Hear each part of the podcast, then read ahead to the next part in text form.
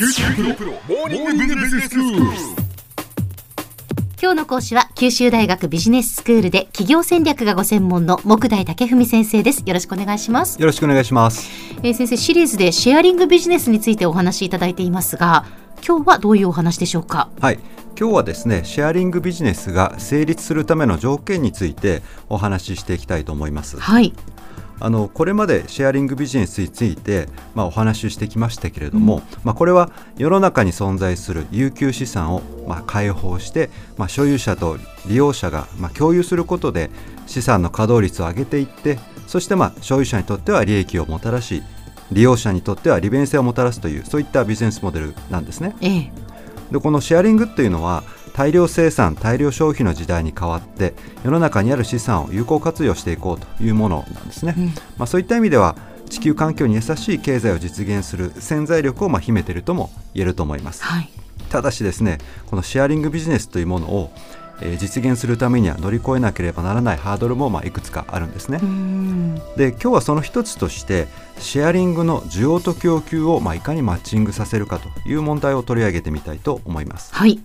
シェアリングビジネスにおいてこの需要と供給をマッチングさせるということの難しさはですね以前紹介しました中国のシェアバイクの、まあ、事例にも見ることができます。ええまあ、中国の主要都市では数年前から乗り捨て型のレンタルサイクルがまあ非常に人気を集めているんですね。はいはいで利用者は、まあ、自分の今いる場所から最も近くにある自転車をスマホで検索して、まあ、利用するわけなんですね。で使用した後は好きな場所で鍵をかけると、まあ、そこで、えーオンラインで決済するというそういった仕組みになっています。はい。このシェアバイクがですね、えーまあ、利用者にとって便利なものになるためには街の至る所にバイクがあるということ。うーん。でさらにそのシェアバイクの所在地が、まあ、すぐどこにあるかってことがすぐに検索できることっていうことが重要になってきます。そうですよねこういったことを実現するために、うん。中国のシェアバイク事業者は街中に大量の自転車をまあ配置してるといいますかあるいはええ。ばらまいてるといいますか、まあ、そういったことをやってるわけなんですね。うん。もう一つ事例を考えてみますと、はい。今度はライドシェアなんですがあのライドシェアリングというのは、まあ、車に乗るという行為を、まあ、共有するものでして日本では例えば乗ってこっていうサービスが知られています。はい例えば博多から鹿児島まで自家用車で運転するというまあ方がいらっしゃったとします。うん。で同じく福岡から鹿児島ですとか熊本方面に移動したい人もいるかもしれません。はい。で乗ってこというサービスはこういった人たちをマッチングして同乗者が、えー高速道路料金ですとかガソリン代を折半するという仕組みなんですね。うん。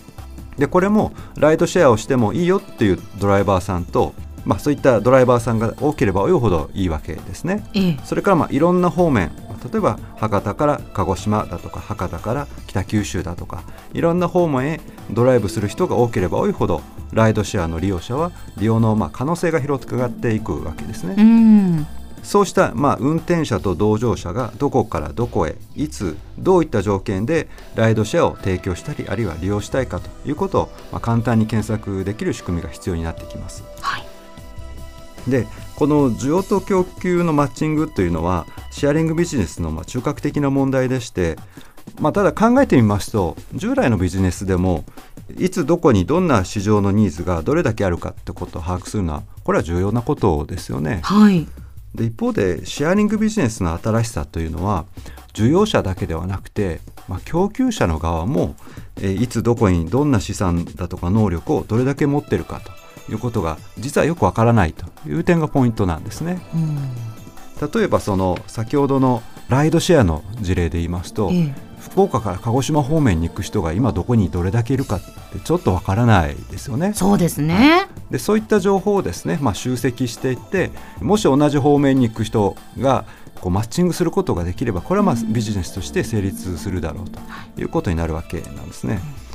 これがまあ1点目ですねシェアリング対象となる資産の供給者をまあどれだけ確保できるかということが、えーポイントになってきます。はいえー、と2番目にですねいつどこにどんな市場ニーズあるいはどんな資産の供給能力がどれだけあるのかを、まあ、需要者だけではなくて供給者のの双方について把握する必要があるということなんですね。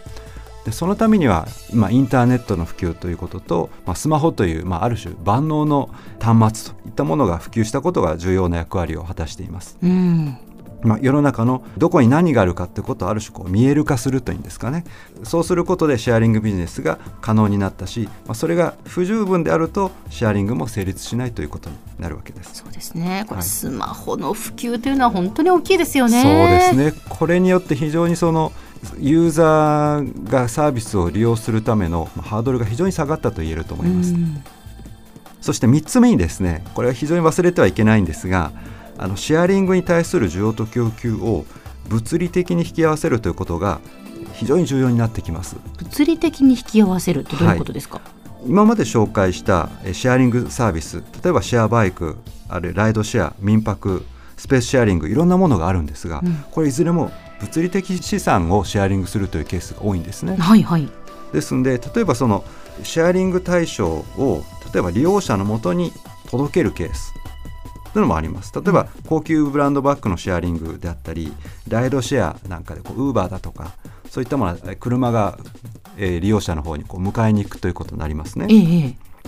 え、で一方で利用者がシェア対象の資産に移動していくってパターンもありますよね。民泊ですとか、まあ、Airbnb であったりシェアバイクであったり、は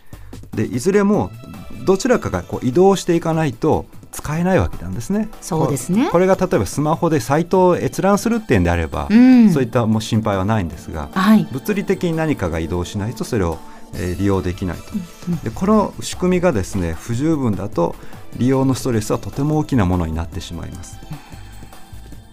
では先生今日のまとめをお願いします。はい。シェアリングビジネスを成立させるための条件として需要と供給のマッチングがいかに重要かをお話ししましたシェアリングでは通常のビジネスとは異なって需要側だけではなく供給側もいつどこにどんな資産や能力をどれだけまあ存在しているかということがなかなか分かりにくいという側面があります。いかにして供給を確保するかが成功の鍵を握るということになります、まあ、さらに需要と供給の情報だけではなくて実際に物理的に需給を引き合わせる工夫もシェアリングビジネスを成功させるための決定的に重要な要因となっていきます。今日の講師は九州大学ビジネススクールで企業戦略がご専門の木大武文先生でした。どうもありがとうございました。ありがとうございました。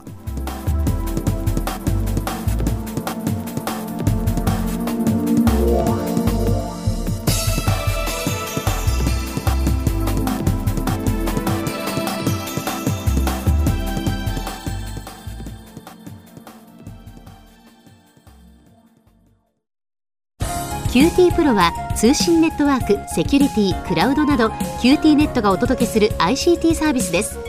九州中に展開した光ファイバー網を基盤に一番身近なビジネスパートナーとして九州の企業自治体の皆様をサポートします。詳しくは QT プロで検索を。